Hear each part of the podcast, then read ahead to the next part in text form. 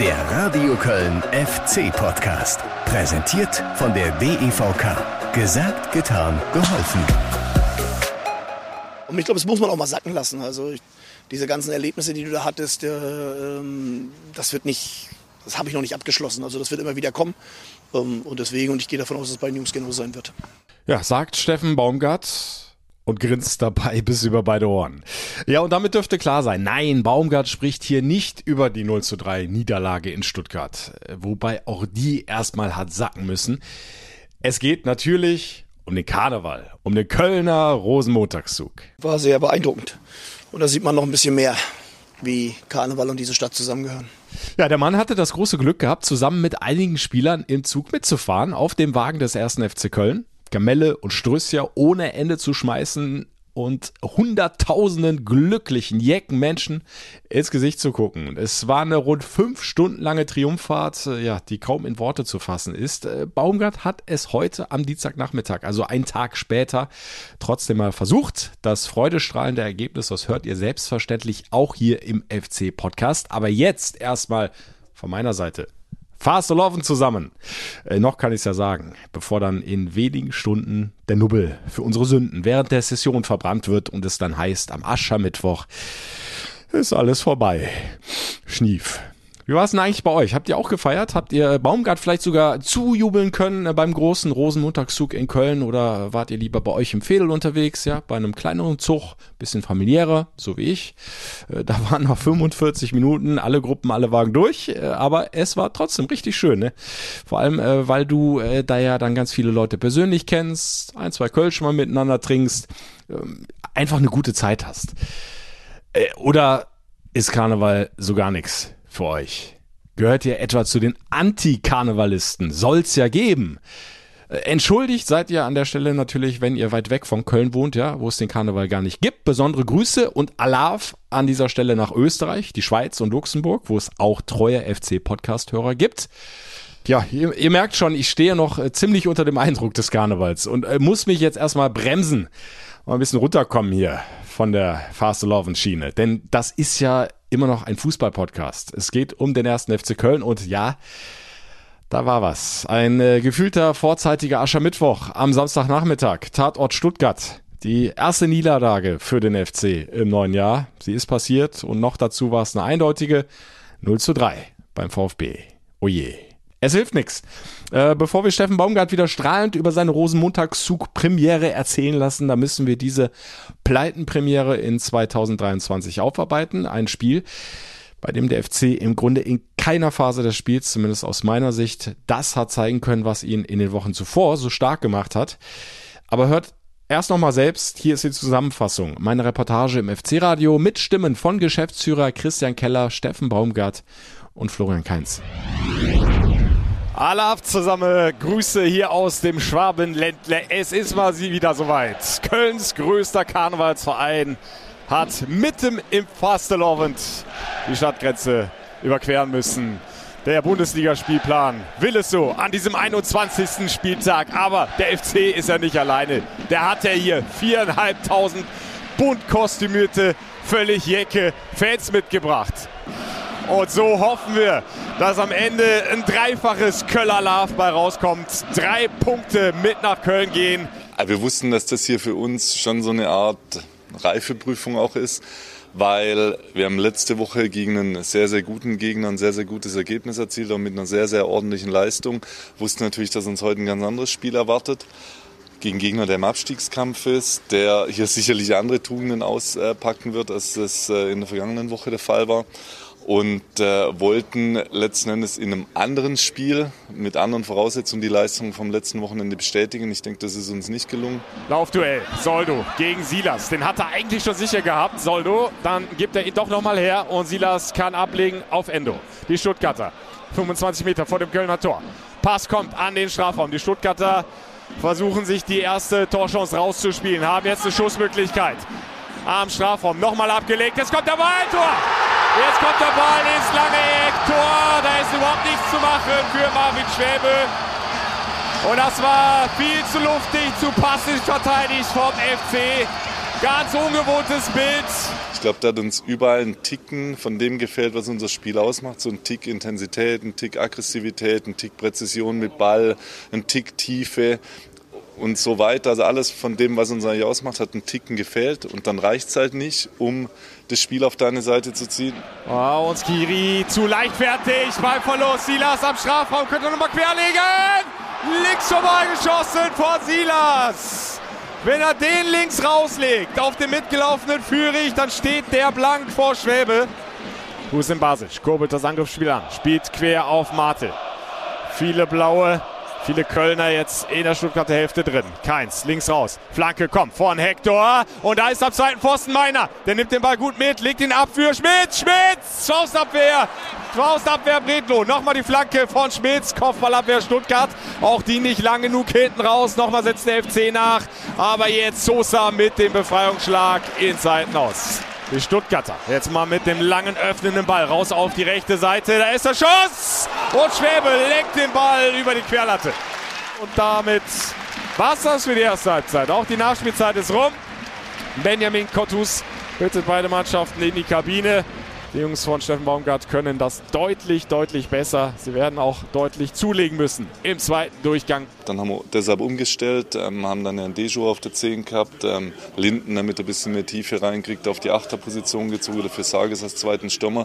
Das hat am Anfang, hatte man den Eindruck, okay, es funktioniert. Schmitz auf Lubicic, der in die Mitte auf Keins. Keins schön links raus, da ist viel, viel Platz für den Kapitän, für Jonas Hector. Der setzt wieder an zur Flanke, täuscht an, spielt dann quer auf Keins. Keins Distanzschuss. Schuss und Bredlo packt zu.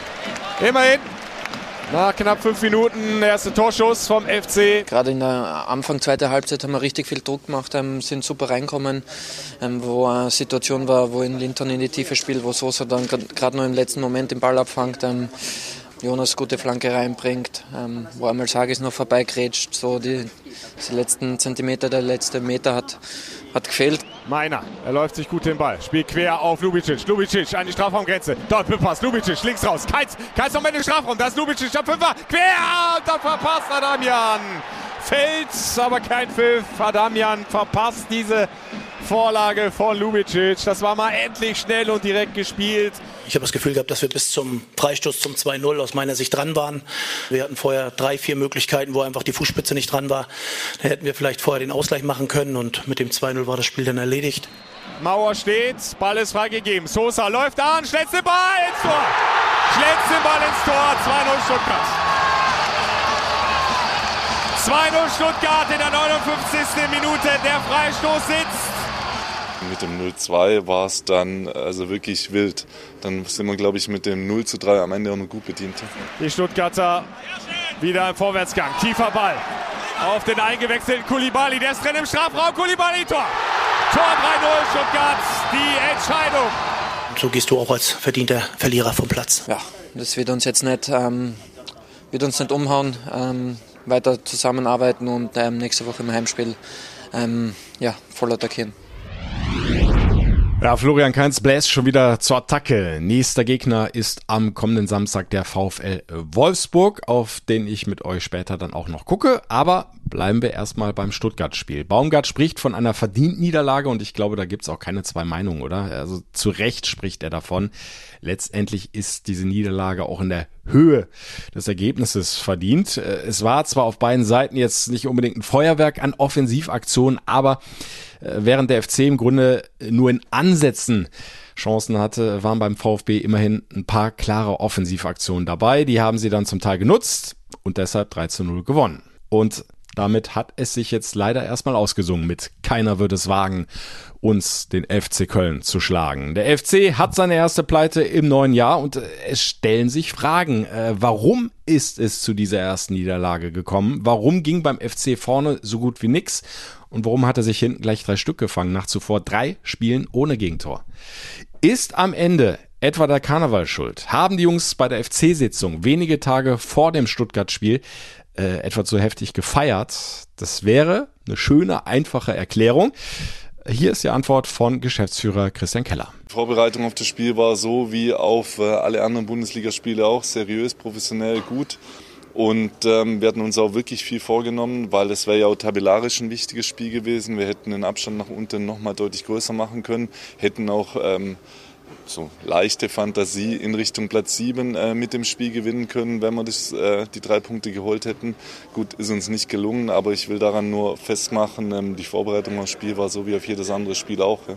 So, Moment, da muss ich jetzt mal kurz einhaken. Habt ihr gehört, ne? Kommt so ein bisschen beiläufig rüber.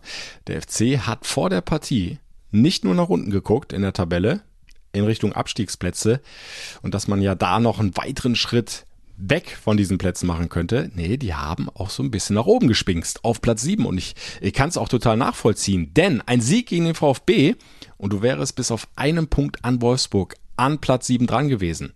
Und Wolfsburg ist ja der nächste Gegner und dann hättest du sogar die Möglichkeit gehabt, im Rhein-Energiestadion beim Heimspiel die Wolfsburger zu überholen. Das äh, ist eine schöne Fantasie, wie ich finde aber die ist auch jetzt erstmal zerplatzt durch die Niederlage. Also wir halten fest, aus Kellers Sicht ist die Karnevalssitzung nicht schuld für diese Niederlage in Stuttgart oder um es noch ein bisschen konkreter zu machen, es hat kein Spieler zu tief ins Kölschglas geguckt, sagt Keller.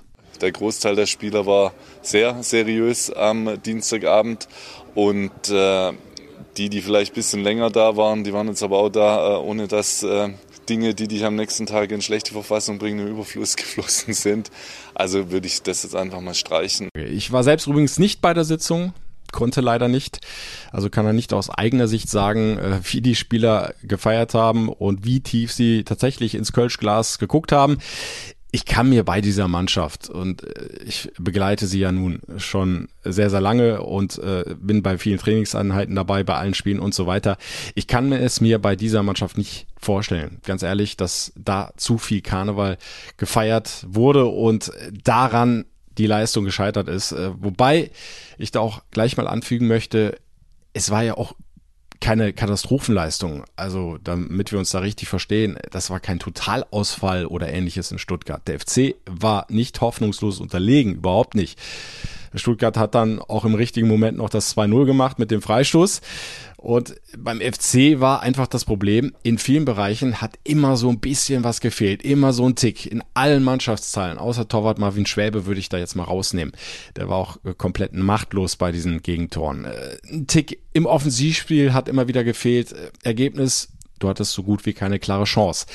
Es hat ein Tick im Defensivspiel gefehlt. Ergebnis Stabilität war nicht mehr so da wie in den Wochen zuvor. Und ja, so ist Stuttgart zu einigen klaren Chancen gekommen.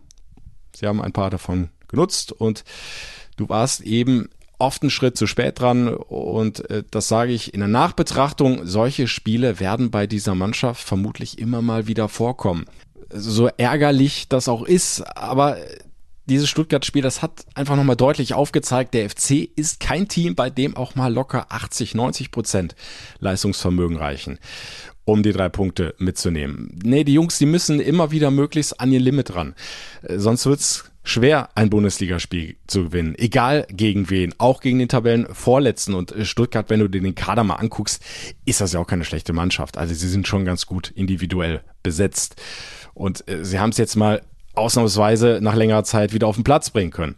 Also ich denke, nach einigen Wochen, die uns auch hier im FC-Podcast ein bisschen verwöhnt haben, ist das ein kleiner Warnschuss gewesen, ja, den Steffen Baumgart mit der Mannschaft dann letztendlich äh, für die eigene Entwicklung auch wieder nutzen kann. Jetzt geht es einfach daran, dann zu gucken, was haben wir nicht gut gemacht, wie, welche Sachen sind dann einfach auch anders zu handhaben bei uns und äh, da findest du ja immer im Spiel was. Also ich finde ja auch Sachen in Spielen, die wir gewonnen haben und ähm, deswegen das Normal ist, aber wir werden uns jetzt nicht ewig, wir haben uns heute nochmal beschäftigt, sprich dann wirklich auch die Situation angesprochen, wo wir einfach anders arbeiten müssen oder auch die Situationen, die gut waren und damit ist es auch erledigt jetzt. Ja, und dazu gehört auch die Leistung des Trainerteams.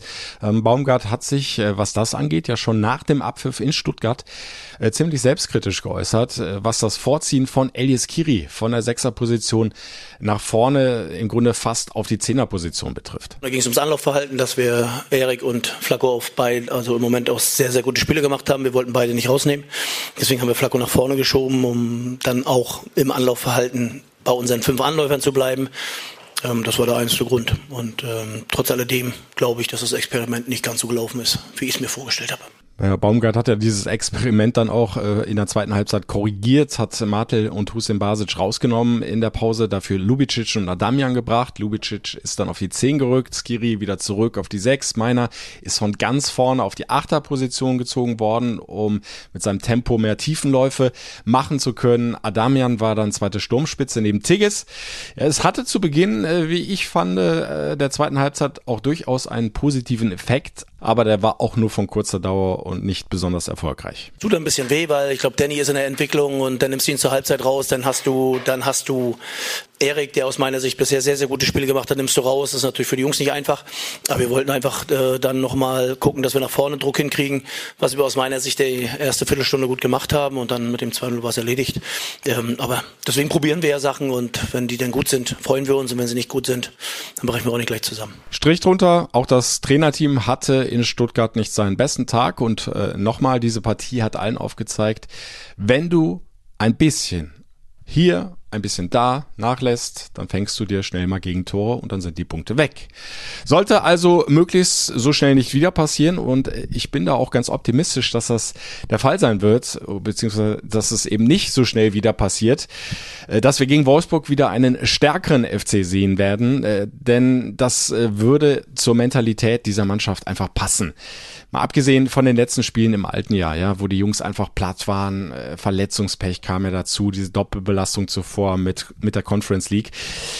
Abgesehen davon war Steffen Baumgart mit dem Team immer wieder in der Lage, sich nach vermeintlichen Rückschlägen schon im nächsten Spiel wieder komplett zu berappeln, Vollgas zu gehen und im eigenen Stadion mit der Unterstützung der Fans ja sowieso. Darauf setze ich auch jetzt äh, für das Heimspiel gegen Wolfsburg. Aber es gibt da auch einen dicken, dicken Wermutstropfen. Einer, der in der Mannschaft für mich genau was diese Eigenschaften betrifft, die du jetzt brauchst oder wieder brauchst sozusagen, ja der Prototyp ist, ne? Intensität, direkt on fire sein, aggressiv reingehen in die Zweikämpfe, immer wieder den Gegner stressen, nerven. Der wird gegen Wolfsburg nicht dabei sein und auch in den kommenden Wochen leider nicht. Jan Thiemann, der hat äh, diese Saison echt die Seuche. Ja, im alten Jahr hatte er erstmal mit einer hartnäckigen Virusinfektion einige Wochen aussetzen müssen. Dann kam, äh, kaum war wieder fit, eine muskuläre Verletzung.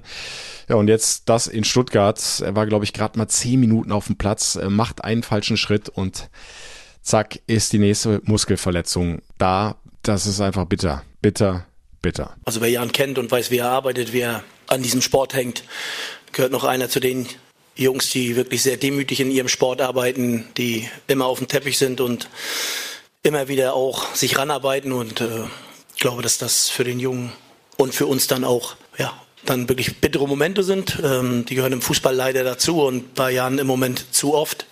Deswegen tut das schon sehr weh. Ja, was genau Jan Thiemann äh, sich zugezogen hat, hat der Verein nicht bekannt gegeben. Er wird aber wohl erneut einige Wochen fehlen. Ebenfalls kein Thema gegen Wolfsburg äh, werden weiter Christian Petersen und Luca Kilian sein. Beide machen bei ihren Verletzungen aber zumindest mal Fortschritte und zumindest Kilian, gute Nachricht, hat heute Dienstag wieder mit Fußballschuhen individuell auf dem Platz trainiert. Also ich könnte mir vorstellen, dass er spätestens nächste Woche dann wieder komplett mit der Mannschaft trainiert und dann steht einem Comeback am übernächsten Spieltag oder spätestens ein Spiel weiter, dann denke ich nichts mehr im Wege. So, und damit sind wir jetzt beim kommenden Gegner, dem VfL Wolfsburg. Das ist ein Verein, also aus dem werde ich in dieser Saison nicht mehr schlau wenn ich überhaupt schon mal aus diesem Verein schlau geworden bin. Ähm, zu Saisonbeginn hatten sie große Probleme. Da haben sie kaum was hingekriegt, kaum Punkte geholt. Ganz schlechter Start. Gegen den FC haben sie ja trotz Führung das Hinspiel am fünften Spieltag mit 2 zu 4 verloren. Ihr erinnert euch, FC-Tore Lubicic, ein Eigentor von Otavio war dabei, Keins und Adamian. Ja, und dann kam eine Phase der Stabilisation und zum Ende des alten Jahres vier Siege in Folge. Da waren die Wölfe richtig gut unterwegs, die Mannschaft von Niko Kovac. Super Lauf, den haben sie dann im neuen Jahr auch erstmal beeindruckend fortgesetzt mit einem 6 zu 0 gegen Freiburg und einem 5 zu 0 gegen die Hertha. So, und dann dachtest du, okay, jetzt greifen die die internationalen Plätze an. Aber, ja, denkst du, seitdem drei Niederlagen und ein Unentschieden in der Bundesliga und dazu noch das Pokal aus bei Union Berlin. Äh, zumindest von den Ergebnissen her extreme Schwankungen in dieser Saison beim VfL Wolfsburg.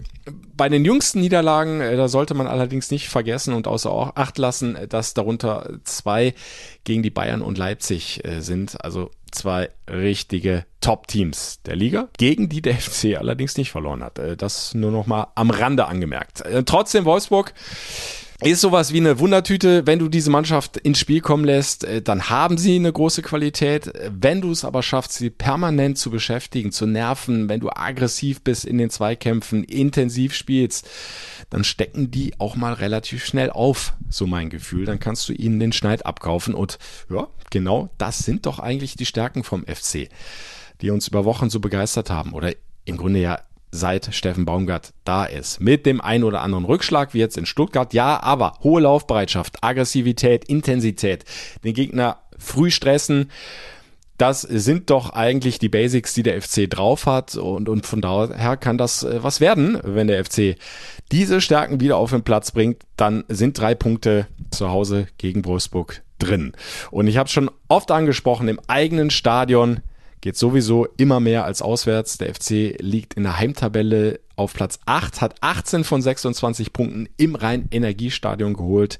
Und das ist sicherlich auch diesem starken Zusammenspiel zwischen Mannschaft und Fans geschuldet. Äh, das fluppt einfach im Rhein-Energiestadion. Also diese Heimstärke darf der FC gerne fortführen, gerne ausbauen. Äh, die Unterstützung von den Rängen wird da sein.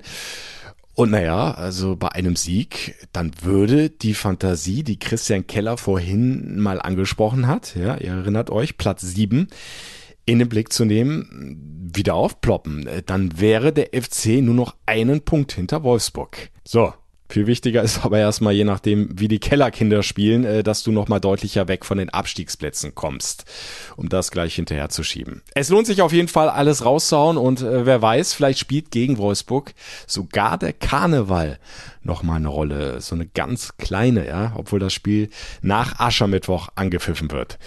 Denn, und da schließt sich jetzt der Kreis dieser Folge, der FC hat viel, viel, viel positive Energie beim Rosenmontagszug aufgesaugt.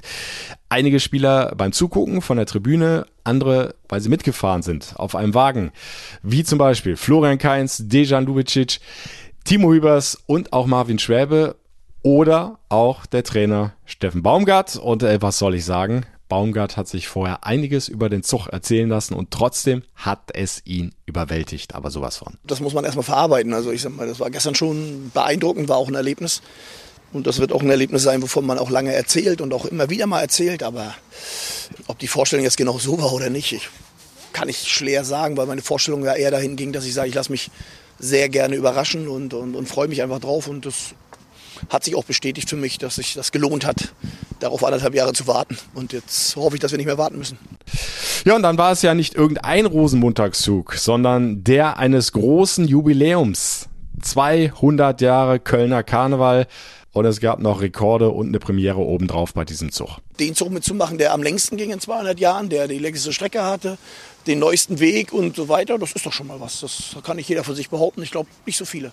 Ja, erstmals in der Geschichte ist der Zug rechtsrheinisch ob der Schelsig gestartet hat dann den Rhein überquert, Zugstrecke 8,5 Kilometer lang.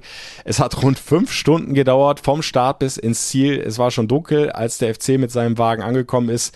Äh, ja, das ist äh, durchaus lang, aber jede, jede Minute hat sich gelohnt und äh, dass Baumgart die FC-Hymne gefühlt 150 Mal gehört hat, ist dann auch kein Problem gewesen. Äh, Im Gegenteil. Das erleichtert dann den Text lernen. Das, ist, äh, das erleichtert den Text lernen. Ja, alles gut. Das, ist, hat schon gepasst. Äh, wobei Baumgart den Text, glaube ich, schon vorher ganz gut drauf hatte. Und mit all dieser positiven Energie können Baumgart und seine Jungs jetzt auf jeden Fall am kommenden Samstag die FC-Hymne aber sowas von schmettern und dann auf dem Platz alles raushauen. Für einen Heimsieg. Einverstanden? Seid ihr gerne live dabei. Mit dem FC-Radio. Ich kommentiere für euch die kompletten 90 Minuten. Klickt euch rein über fc-radio.de. Das ist die richtige Adresse. Oder über die FC-App. Und äh, wem Live-Ausschnitte genügen, der ist bei Radio Köln bestens aufgehoben. Auch da wird das Spiel selbstverständlich, wie gesagt, in Ausschnitten übertragen. Die Kollegen schalten immer wieder live zu mir raus ins Rhein-Energiestadion. Ich freue mich hoffentlich dann auf das nächste Fußballfest daheim im eigenen Stadion. Und äh, das Schöne beim FC ist ja, dass es der einzige Karnevalsverein in Köln ist, bei dem auch sessionsunabhängig, auch nach Aschermittwoch, das Kölle Alaf gesungen wird. Gerne am Samstag mehrfach. Bis dahin, madet Jod.